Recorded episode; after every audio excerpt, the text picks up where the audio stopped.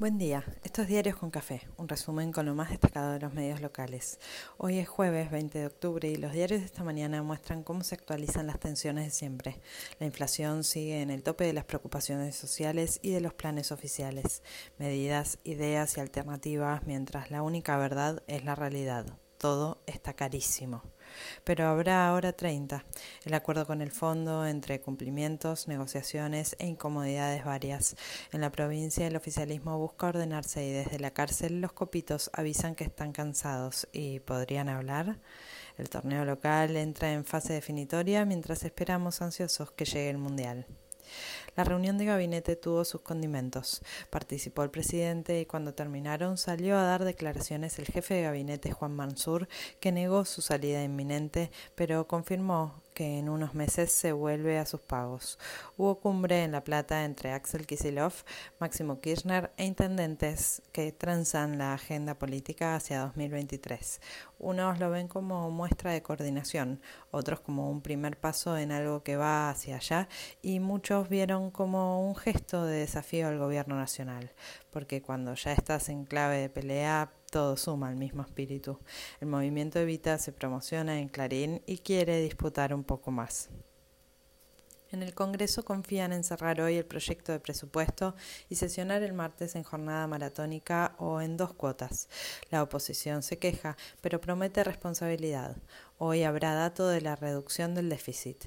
BAE lo ve como gesto necesario para nuevo aval del fondo que, aunque no se mencione tanto, siempre está respirando en la espalda y es kriptonita en la alianza oficialista. Por eso Clarín agita un cruce entre Mansur, como referente de la Casa Rosada, y la Cámpora, en persona del Cuervo Larroque. El contrapunto está en la vigencia o no del acuerdo con el fondo.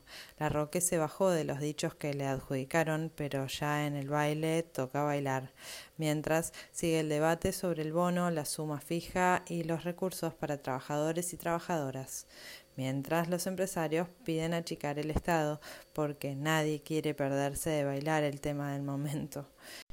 En la oposición siguen los cruces y las repercusiones por el libro de Macri y su promoción que lo lleva a dar notas en medios afines, pero no tanto como La Nación Más. Entonces hubo quienes preguntaron y repreguntaron sobre el espionaje y el expresidente se incomodó.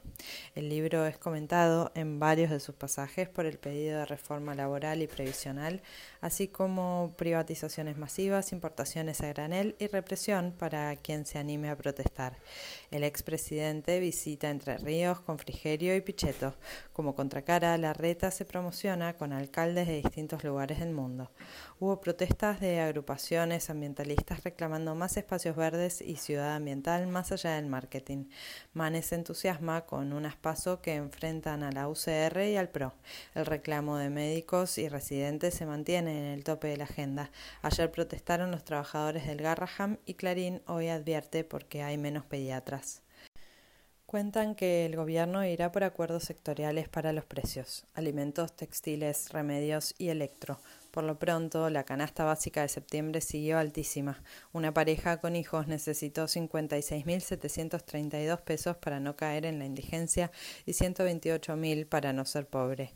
Ámbitos entusiasma porque los precios mayoristas empiezan a frenar su escalada, pero mientras el gobierno no muestre de verdad algo contra la suba insoportable, será todo gasto y carísimo. El gobierno confirmó que mañana arranca el hora 30 para la compra de electrodomésticos y prepara una hora 42 para jubilados.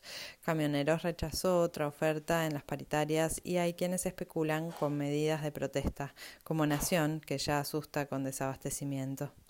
Cronista avisa que el gobierno le garantiza solo una parte de los dólares que deben las empresas al mercado y el resto deberá refinanciarse. En la causa que investiga el intento de magnicidio, Sabac Montiel pidió que un militante de derecha, Hernán Carroll, le consiga y le pague un nuevo abogado. Lo mencionó con nombre y apellido en una carta manuscrita a la jueza.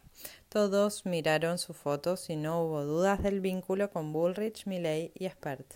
El apuntado salió a decir que ni lo conoce a Sabac Montiel y varios sospechan que es un mensaje avisando que está por hablar y ventilar más cosas. ¿Será?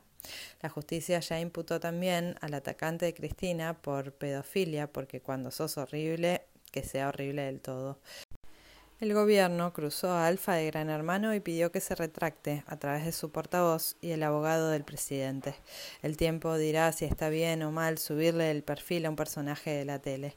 El canal se despegó de los dichos del señor que desde que entró a la casa no para de sumar aventuras y denuncias de vecinos, exparejas y cualquiera que anduvo cerca. Con la declaración de D'Artés se reanuda el juicio por abuso sexual a Telma Fardín. Al menos 12 personas resultaron heridas en un vuelo de aerolíneas argentinas que venía de Madrid y atravesó turbulencias fuertes.